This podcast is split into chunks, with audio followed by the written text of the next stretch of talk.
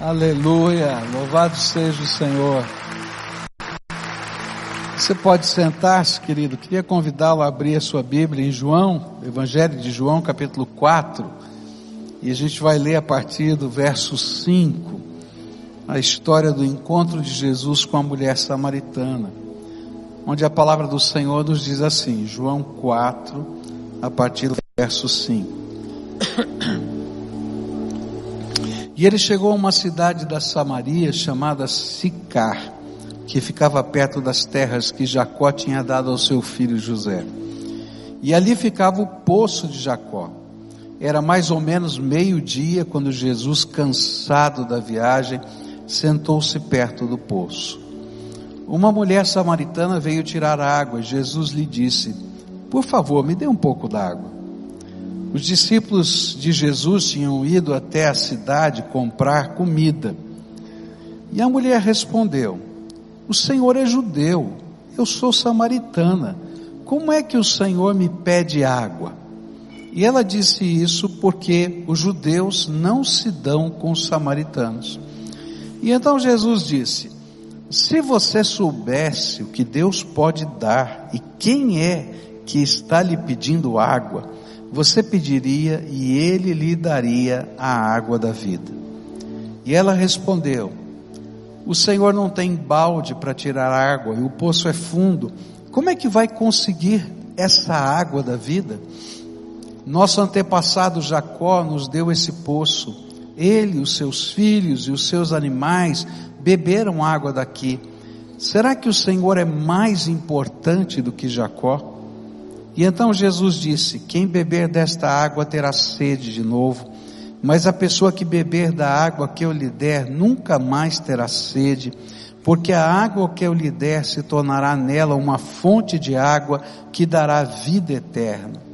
E então a mulher pediu: Por favor, me dê dessa água, assim eu nunca mais terei sede e não precisarei mais vir aqui buscar água. Vai chamar o seu marido e volte aqui, ordenou Jesus. Eu não tenho marido, respondeu a mulher. E então Jesus disse: Você está certa ao dizer que não tem marido, pois já teve cinco, e este que você tem agora não é de fato seu marido. Sim, você já falou a verdade, você falou a verdade. E a mulher respondeu: Agora eu sei que o Senhor é um profeta. Os nossos antepassados adoravam a Deus neste monte, mas vocês, judeus, dizem que Jerusalém é o lugar onde devemos adorá-lo. Jesus disse: Mulher, creia no que eu digo. Chegará o tempo em que ninguém vai adorar a Deus, nem neste monte, nem em Jerusalém. Vocês samaritanos não sabem o que adoram, mas nós sabemos o que adoramos, porque a salvação vem dos judeus. Mas virá o tempo, e de fato já chegou, em que os verdadeiros adoradores vão adorar o Pai em espírito e em verdade, pois são esses que o Pai quer que o adorem. Deus é espírito, e por isso os que o adoram devem adorá-lo em espírito e em verdade. A mulher respondeu: Eu sei que o Messias chamado Cristo tem de vir, e quando ele vier, vai explicar tudo para nós. E então Jesus afirmou: Pois eu que estou falando com você sou o Messias. E naquele momento chegaram os seus discípulos e ficaram admirados, pois ele estava conversando com uma mulher. Mas nenhum deles perguntou à mulher o que ela queria e também não perguntaram a Jesus por que motivo ele estava falando com ela. E em seguida a mulher deixou ali o seu pote, voltou até a cidade e disse a todas as pessoas: Venham ver o homem que disse tudo o que eu tenho feito. Será que ele é o Messias? E muitas pessoas saíram da cidade e foram para o lugar onde Jesus estava. Muitos samaritanos daquela cidade creram em Jesus, porque a mulher tinha dito: Ele me disse tudo o que eu tenho feito. Quando os samaritanos chegaram ao lugar onde Jesus estava, pediram a ele que ficasse com eles. E Jesus ficou ali dois dias. E muitos outros creram por causa da mensagem dele. E eles diziam à mulher: agora não é mais por causa do que você disse que nós cremos, mas porque nós mesmos o ouvimos falar e sabemos que ele é de fato o Salvador do mundo. Pai querido, nesta hora, vem com teu Espírito Santo, fala conosco, toca nossa alma e permita-nos, Senhor, perceber o que o Senhor preparou para nós. É aquilo que oramos em nome de Jesus. Amém. A palavra do Senhor, ela tem algumas coisas que nos impressionam, né? No intervalo entre os cultos, a gente estava comentando esse texto ali, é, na nossa sala de descanso, porque o versículo 4 é, é muito interessante que diz lá que Jesus tinha que passar por Samaria. E, e a, aquilo que a gente entende nesse texto e a maneira como João expressa essa palavra tem a ver com um imperativo divino. Algo de Deus ia acontecer naquele lugar. E por isso Jesus estava passando por aquele lugar. E eu acho tremendo porque cada vez que a gente vem a um templo, a gente tem um encontro marcado com Jesus. E eu quero dizer que algo de Deus vai acontecer aqui nesse lugar, na minha vida e na tua vida, porque Ele tem um plano para a minha vida e para a sua vida. Quando eu estava meditando nesse texto, me veio à mente a ideia de uma corrida de obstáculos. Né? Todo mundo já deve ter visto isso nas Olimpíadas, né? aquela pista de corrida e aí tem umas traves de madeira que estão bem diante do corredor. À medida que ele vai tendo correr, ele tem que saltar essas traves. E eu acho que a vida da gente é, em busca da felicidade, do bem-estar da alma, é como uma corrida de obstáculos. A gente busca alguma coisa que preencha a nossa alma. E a Bíblia vai dizer que a única pessoa que pode preencher a nossa alma é Jesus, não tem outro. E esse texto está falando de uma sede que havia no coração dessa mulher, que era uma sede que só Deus podia saciar. Mas assim como uma corrida de obstáculos, aquela mulher não percebia que a sede que ela tinha era espiritual era de algo que viesse do céu para sua alma. E para poder alcançar essa bênção que ela tanto ansiava, ela precisava saltar alguns obstáculos. E essa Bíblia, esse texto vai nos ensinar através da Bíblia que existem alguns obstáculos espirituais que estão diante de nós e que às vezes a gente não enxerga. E quem está correndo e não enxerga um obstáculo, o que, que faz? Cai. Né? Tropeça e cai. E às vezes a gente está tropeçando e caindo, e tropeçando e caindo, e não está percebendo esses obstáculos diante de nós. Então, nesta manhã eu queria olhar para esse texto nessa perspectiva. Quais eram os obstáculos espirituais que essa mulher estava vivendo e ela não estava conseguindo enxergar? A Bíblia vai nos apresentar o primeiro obstáculo logo no versículo 9, onde diz assim: A mulher respondeu: O Senhor é judeu e eu sou samaritana. E então, como é que o Senhor me pede água? E ela disse isso porque os judeus não se dão com os samaritanos. O primeiro obstáculo espiritual era o preconceito que a mulher trazia no seu coração. O que é o preconceito? O preconceito são as ideias que guardamos como verdade em nossa mente, sem reflexão e sem qualquer experiência. E aí a gente está interpretando a vida à luz daquilo que a gente acredita sem ter nenhuma base interior. Jesus estava perto dessa mulher, estava falando com ela, desejava abençoá-la, mas havia uma barreira que a impedia de perceber Jesus como o Messias que estava do lado dela.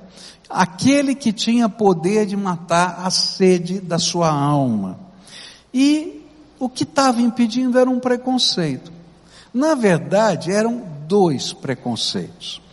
O primeiro preconceito vai aparecer lá, um pouquinho mais abaixo no texto, quando os discípulos de Jesus chegam e dizem que Jesus estava conversando com uma mulher, eles acharam estranho, mas não perguntaram nem para ela nem para ele, né, de temor de Jesus. Por quê? Porque naquele tempo, um homem não falava com uma mulher em público se ela não estivesse acompanhada do seu marido. É também por isso que Jesus vai dizer para ela: chama o teu marido, porque eu quero conversar sobre isso com você e com ele. Uma mulher não falava com um homem, não é? Se não tivesse acompanhada do seu marido. E de repente um primeiro preconceito foi quebrado por Jesus quando ele falou diretamente com aquela mulher. Mas havia um segundo preconceito, que estava mais forte no coração dela.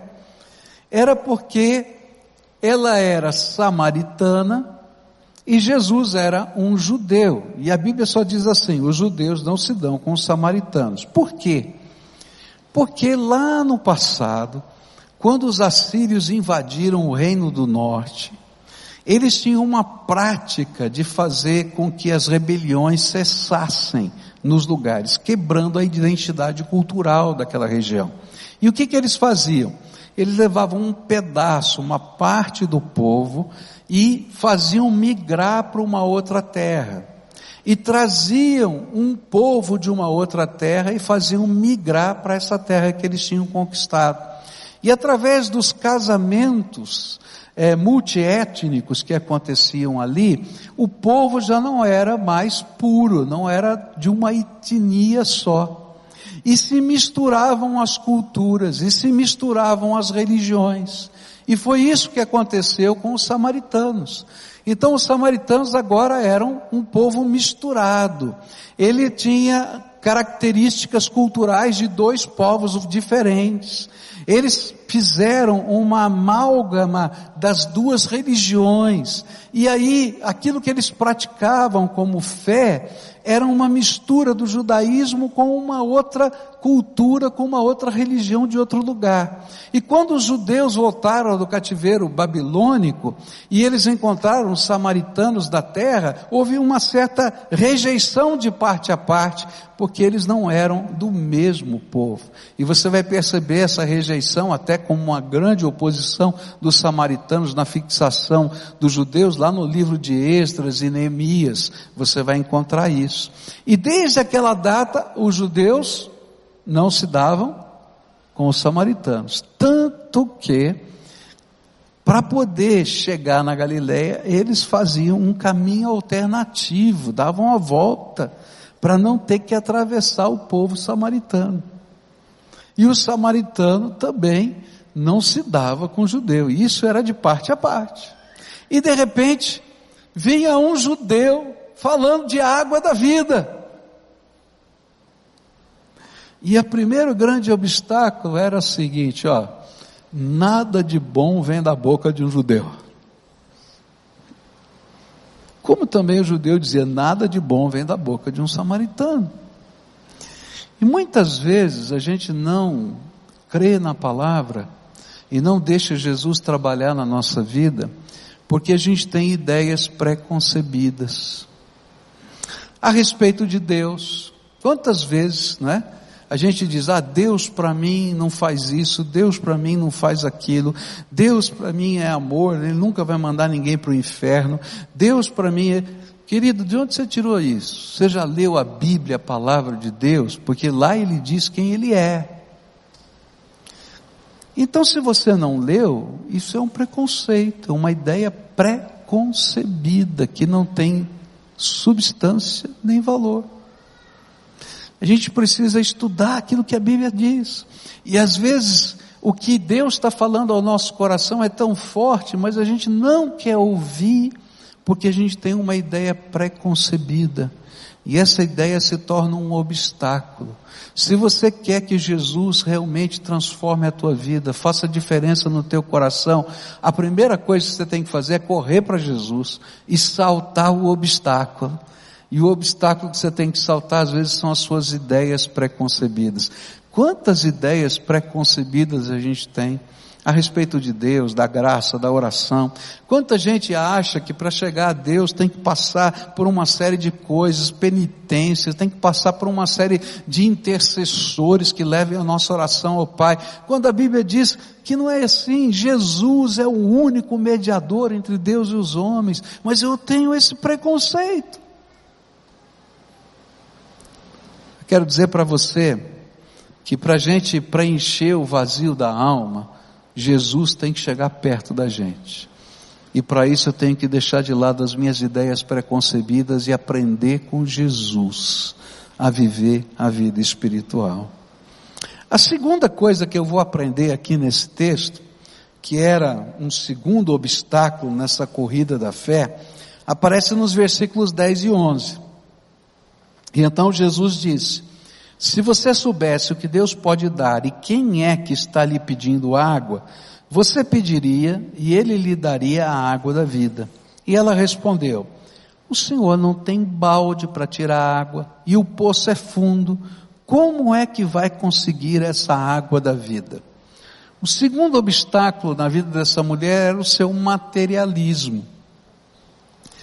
Mas o materialismo dessa mulher não tinha a ver com dinheiro, que às vezes a gente fala materialismo parece dinheiro, mas sim com a incapacidade de perceber as coisas espirituais. Jesus estava falando da água da vida. Jesus estava falando da graça de Deus, que podia saciar a sede da alma dela, da minha alma e da sua alma. Ele estava falando de coisas do espírito. Mas a mulher só estava enxergando poço e balde. E é interessante como essa, essa atitude da mulher é comum na vida da gente, de muitas pessoas.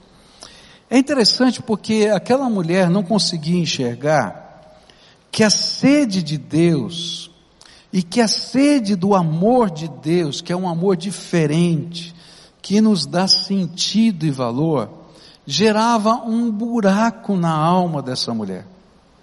E ela tentou procurar saciar esse buraco na alma, essa sede desse tipo de amor diferente, tendo cinco maridos. E não deu certo. E agora ela tinha um sexto que não era o seu marido, era o seu amante. E também não ia dar certo. Sabe por que, que não ia dar certo? Porque aquilo que ela precisava, ela não podia encontrar num homem. Tem muita gente buscando um sentido de felicidade, de afeto, que não vai ser saciado por ninguém, porque existe uma insustentável leveza dentro do coração e do ser, um vazio da alma. E sabe, queridos, a gente tenta preencher o vazio da alma com muitas coisas materiais, mas as coisas materiais não preenchem o vazio da alma. A gente imagina que a gente consegue preencher o vazio da alma com o sucesso. Mas, queridos, o sucesso não preenche, porque no dia que você alcançou o sucesso, você precisa de outra coisa, porque ele já não preenche mais. Você vai lá, torce pelo teu time de futebol, teu time se torna campeão, você sai na rua com o carro, com a bandeira, toca a buzina, faz festa, e no dia seguinte, tem que começar outro campeonato, que aquele já passou. Você imagina que vai saciar a sede da sua alma com os títulos que você vai ganhar? E você estuda, se prepara, querido, ganhou o título, acabou. E vou dizer mais, já virou, ficou obsoleto. Não é verdade? Você pensa que vai preencher o vazio da tua alma com afetos desvairados ou com ah, sexualidade, com queridos, o vazio é grande.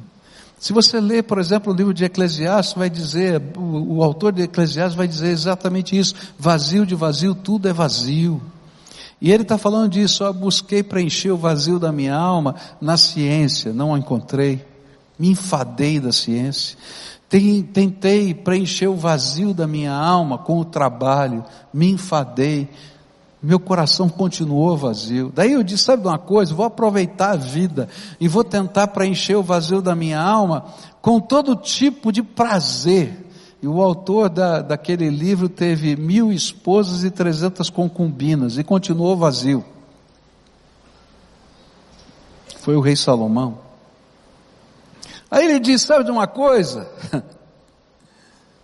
Eu vou tentar preencher o vazio da minha alma. Ele vai buscando, vai buscando, vai buscando. Mas quando chega no final do livro, ele diz uma coisa. Eu descobri uma coisa.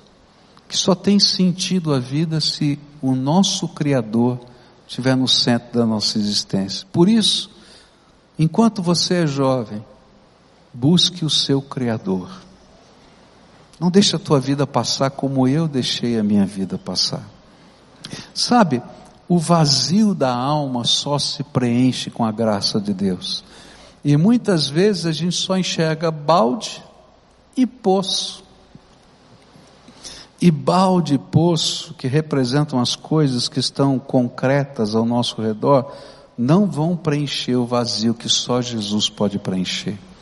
A gente precisa da graça de Deus, do poder dele, da, da manifestação do seu amor na nossa vida. E é disso que Jesus estava falando. Olha, se você conhecesse quem está falando com você e o que ele pode fazer por você, você pediria para ele que lhe desse água da vida e essa água da vida dentro do seu coração se transformaria numa fonte para a vida eterna. Sabe, a gente vive num mundo concreto, mas nós não somos só isso. Porque se fôssemos só isso, seríamos animais. Mas Deus soprou em nós o seu espírito. E por isso nós nos tornamos parecidos com Ele, tendo um espírito. Nós não somos só alma vivente, nós somos pessoas que têm um espírito. E esse espírito um dia vai voltar para Deus. E o pior é que esse espírito está vazio.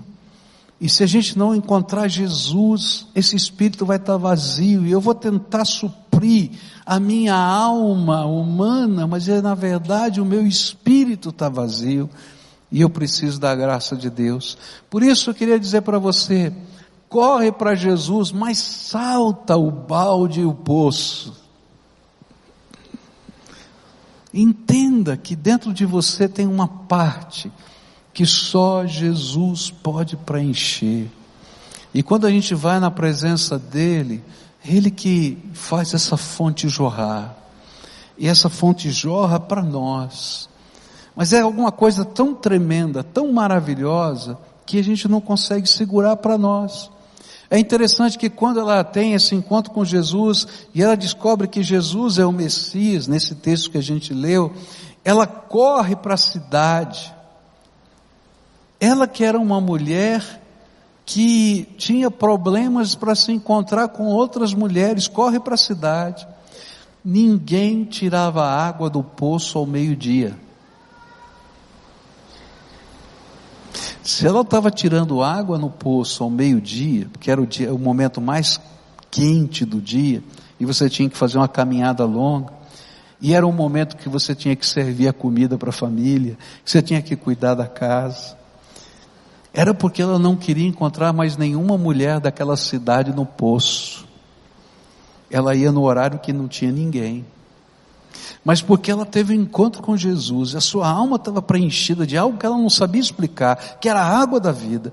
Ela corre para a cidade e agora começa a dizer: Olha, eu encontrei um profeta, esse profeta é o Messias, e me falou tudo o que já estava acontecendo na minha vida. Eu senti algo extraordinário, porque quando a gente está vivendo a água da vida, a gente não consegue sentir, ou melhor, a gente não consegue guardar só para a gente, a gente tem que repartir. E aí as pessoas vão para o poço para encontrar Jesus.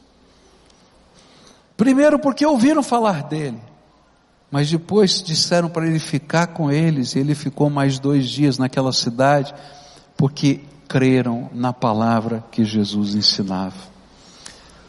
Se você tem um vazio na sua alma, não vai conseguir preencher com um balde de poço. Você precisa de uma fonte nova, que é graça do Deus Todo-Poderoso. Mas para isso você tem que correr para Jesus e saltar o obstáculo do teu materialismo, da tua vida fixada tão forte aqui na terra que não consegue enxergar as coisas espirituais. E para concluir nessa manhã, ainda que eu vá continuar à noite, falando sobre esses obstáculos na vida dessa mulher, a gente vai encontrar um terceiro obstáculo no versículo 12, onde diz assim: Nosso antepassado Jacó nos deu esse poço. Ele, os seus filhos e os seus animais beberam água aqui. Será que o Senhor é mais importante do que Jacó? E terceiro obstáculo foi a tradição religiosa que esta mulher guardava no seu coração. Justamente por causa dessa divisão, onde a religião ficou misturada, a religião dos samaritanos com a, foi, foi perdeu a pureza dos princípios da, da lei judaica, viraram dois grupos completamente diferentes do ponto de vista religioso. E um grande obstáculo que estava vendo aqui era, escuta aqui, você judeu acha que você é mais importante do que o nosso ancestral Jacó? E ali tinha uma tradição religiosa que estava por trás. E sabe, gente, tem muita gente que não se aproxima da graça de Deus porque tem uma barreira de uma tradição religiosa. Quero dizer para você que tradição religiosa nenhuma produz a graça de Deus na nossa vida. Porque graça de Deus é uma experiência pessoal, intransferível, que eu preciso viver com o Senhor Jesus Cristo. Eu vou dizer com toda franqueza, eu tenho certeza que tem muito batista indo para o inferno. Tenho certeza. Porque se ele for batista, porque o seu pai era batista, porque o seu avô era batista, ou porque alguém da sua família era batista, isso virou uma tradição. E tradição não faz diferença nenhuma. E a gente precisa viver uma experiência. E eu posso dizer para você que de várias tradições religiosas diferentes, inclusive todas as evangélicas, tem muita gente indo para o inferno. Porque se Jesus não tiver vivido dentro da alma dessa pessoa e ele não puder ter experimentado a graça de Deus, essa água da vida que flui de dentro da alma e simplesmente estiver praticando uma religião, não adianta nada. É vazio. A tradição tem coisas boas. Por exemplo, é como italiano, tá? E tem outros italianos aqui, comer macarrão no domingo é uma tradição. Não é verdade? Tem aqui italiano? Vai, vai olha, vai comer macarrão no domingo. Agora, se você já virou um meia boca, já não vai comer mais no domingo macarrão, né? Porque normalmente é assim, é o nosso jeito. Mas tem coisas bonitas, mas elas não são as mais importantes. Ora as bolas, se você comer arroz e feijão no domingo, tem algum problema? Vai matar?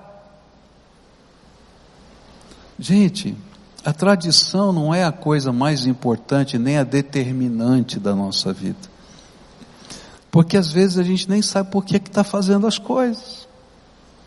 Eu me lembro de uma senhora, né, que casou-se e foi fazer o seu primeiro assado. Então pegou aquele pedaço de carne, né, a gente chama lá em São Paulo largato, né? Aqui é posta branca.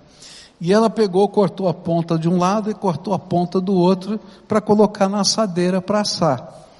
E aí o marido viu ela cortar as duas pontas e disse assim: Por que, que você cortou as duas pontas? Ela olhou e falou: Não sei. Mas eu aprendi assim com a minha mãe, vou perguntar para minha mãe. Aí pegou depois o telefone e disse: Mãe, eu estou fazendo aqui uma posta branca assada no forno e eu cortei as duas pontas que nem a senhora faz. Por que, que a senhora corta as duas pontas? E ela disse, eu não sei, eu vou perguntar para a tua avó. E aí ligou para a avó. E aí a avó disse, ah, é porque eu, a minha forma era pequena, não cabia eu largar, eu cortava as duas pontas.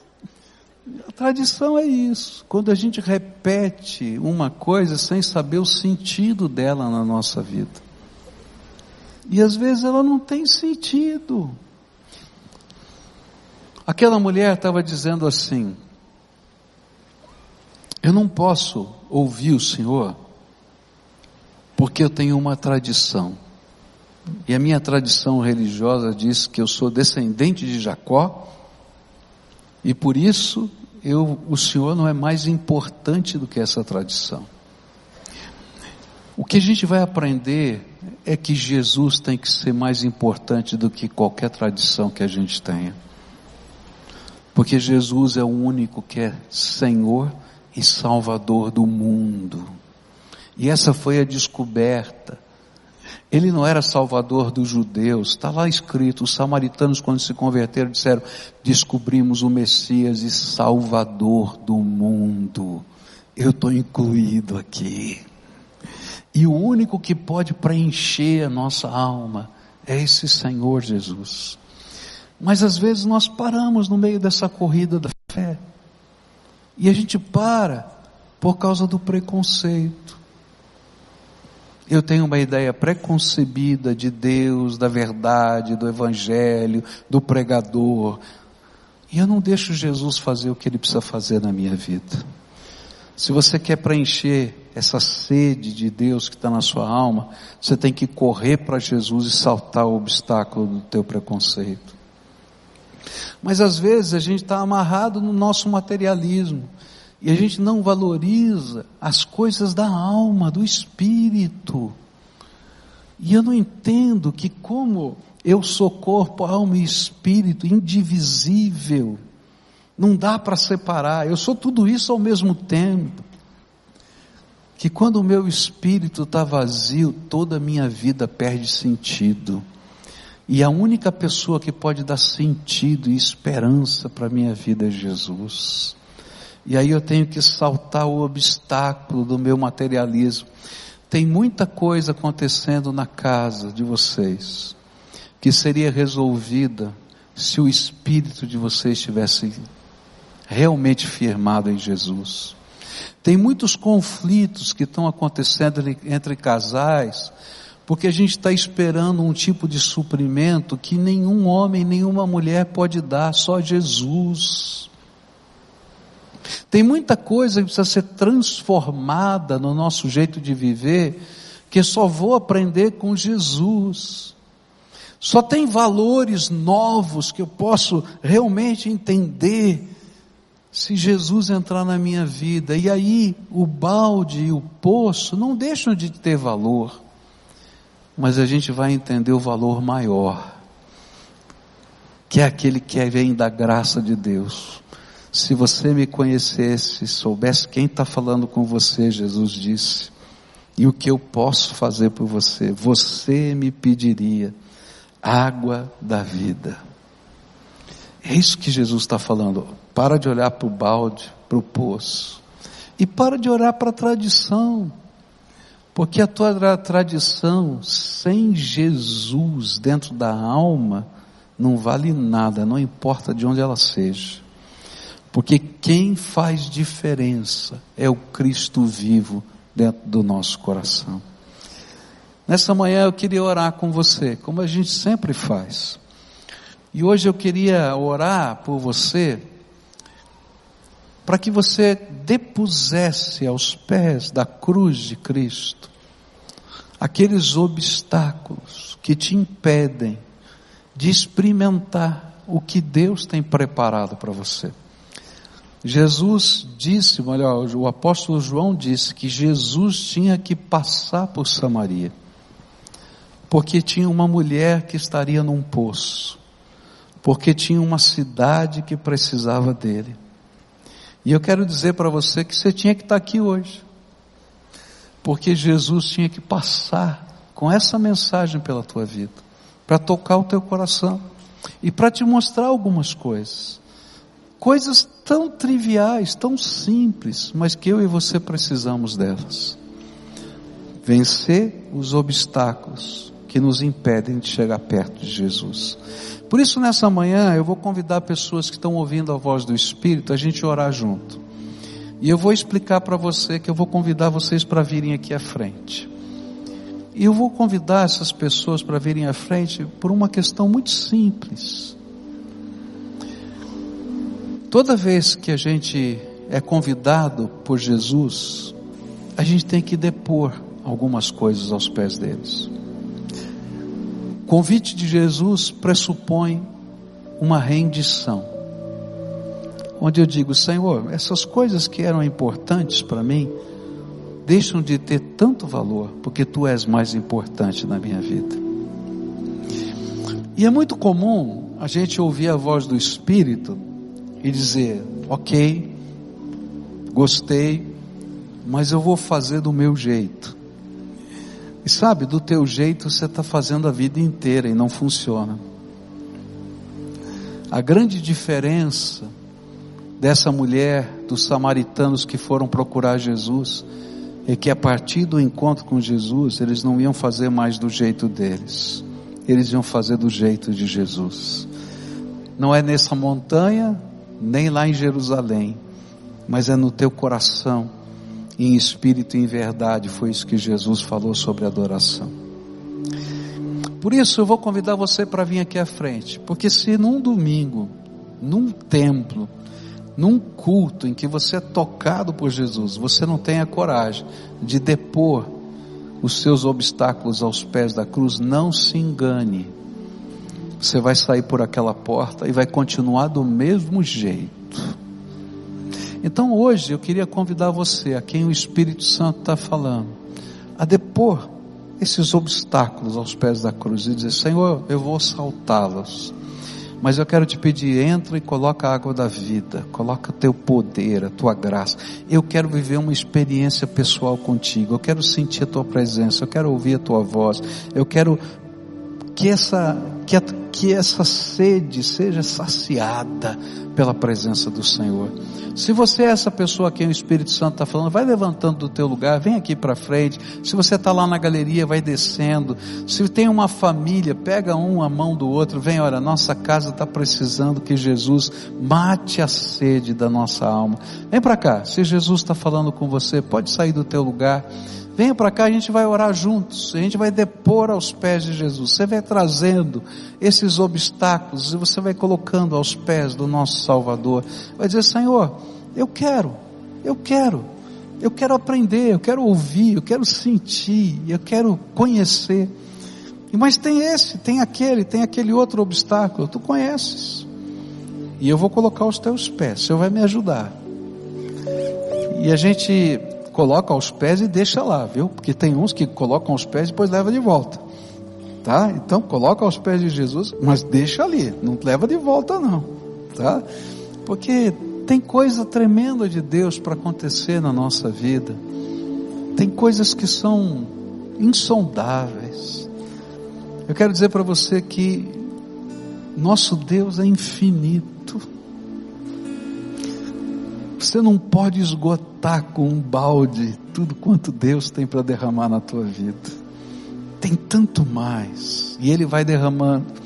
Graças a Deus, que Ele não derrama de uma vez, senão a gente ficava afogado no tanto que Ele tem para derramar. Mas Ele vai derramando todo dia.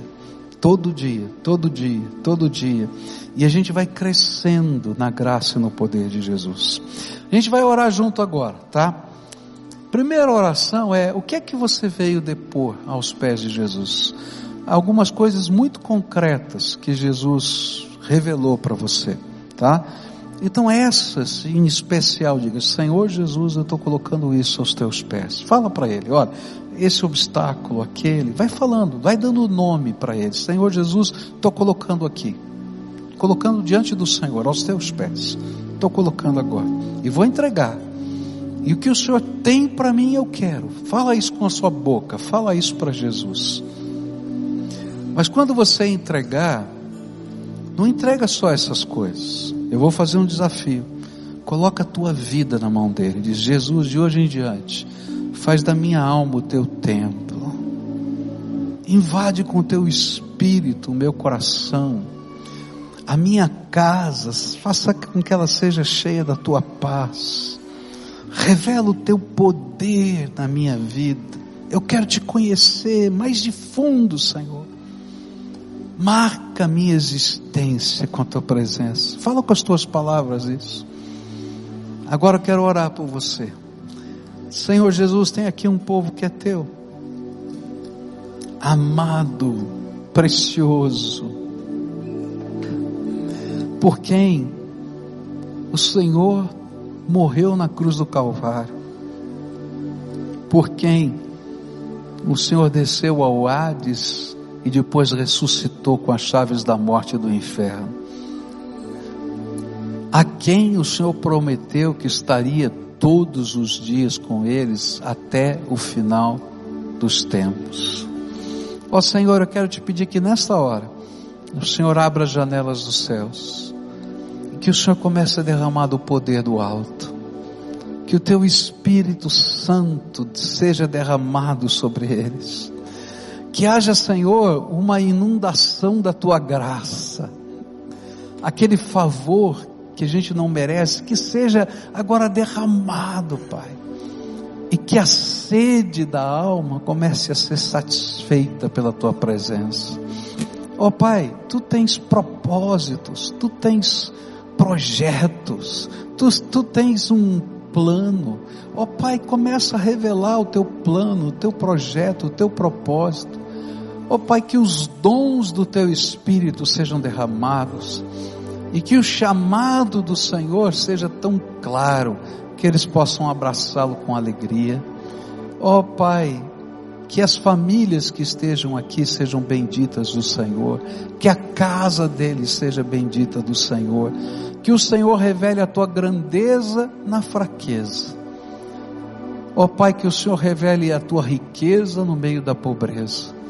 Que o Senhor revele o teu amor no meio da confusão que o Senhor revele a tua orientação no meio, Senhor, de tantos caminhos que a vida tenta oferecer, sendo que o Senhor é o único caminho. Vem, Senhor, e abençoa. É aquilo que eu oro em nome de Jesus. Amém e amém. Agora todo mundo de pé, dá a mão para quem está perto de você. A gente vai terminar esse culto juntos aqui, tá bom? Eu acho que não tem melhor maneira de terminar do que na presença de Jesus assim. A gente vai cantar adorando a Deus. Mas antes de cantar, eu tenho algumas palavras para vocês que estão aqui. Primeira, se é a primeira vez que você está colocando a tua vida no altar de Deus, eu queria te conhecer e queria te ajudar na tua jornada de fé, tá? Então, se você está fazendo pela primeira vez, às vezes a família está pela primeira vez aqui, tem um pessoal lá de coletinho verde, tá? Então, terminando o culto, vai lá e diz: Olha, eu fiz uma oração de entrega hoje. Qual é o próximo passo? O que que vem depois? Tá? Não para no meio, não. Continua a jornada da fé, tá bom? Então pede ajuda, a gente vai caminhar junto. Segunda coisa que eu queria dizer para você: se você não tem uma Bíblia que você entenda, é porque, muito provavelmente, a sua Bíblia tem uma tradução para o português muito antiga, que tem palavras que a gente não usa mais. A primeira versão para a língua portuguesa foi escrita pelo padre João Ferreira de Almeida, lá na Índia, há 350 anos atrás. E essa é a versão que muitos de nós temos aqui. Tá? Então, hoje a gente tem uma versão atualizada, que é mais fácil de entender. Se você não tem uma Bíblia que entenda, eu quero te dar de presente uma. Ninguém vai vender nada. É só você chegar lá para aquele pessoal de coletinho verde e dizer assim: Eu quero uma Bíblia, que é aquela que o pastor falou. Você vai sair com, com ela daqui. Na hora ele vai te entregar, tá? E a minha dica é a seguinte: marca um encontro com Jesus, todo dia. A hora e o lugar, o problema é teu. Ele vai. É só dizer para ele: Quero marcar um encontro com o Senhor a hora vai ser tal hora e o lugar vai ser tal lugar. Você escolhe. Tá? Porque a nossa adoração é em espírito e em verdade. Você não precisa estar num templo. Ele vai estar com você todos os dias.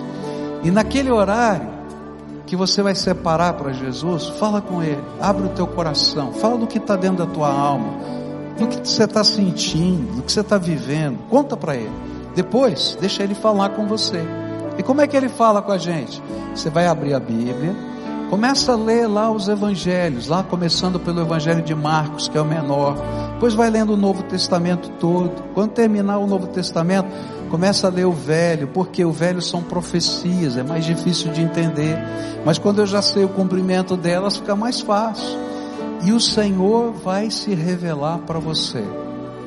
E à medida que a gente vai enchendo a nossa alma da palavra dele, a gente vai sendo transbordado da graça de Deus, tá?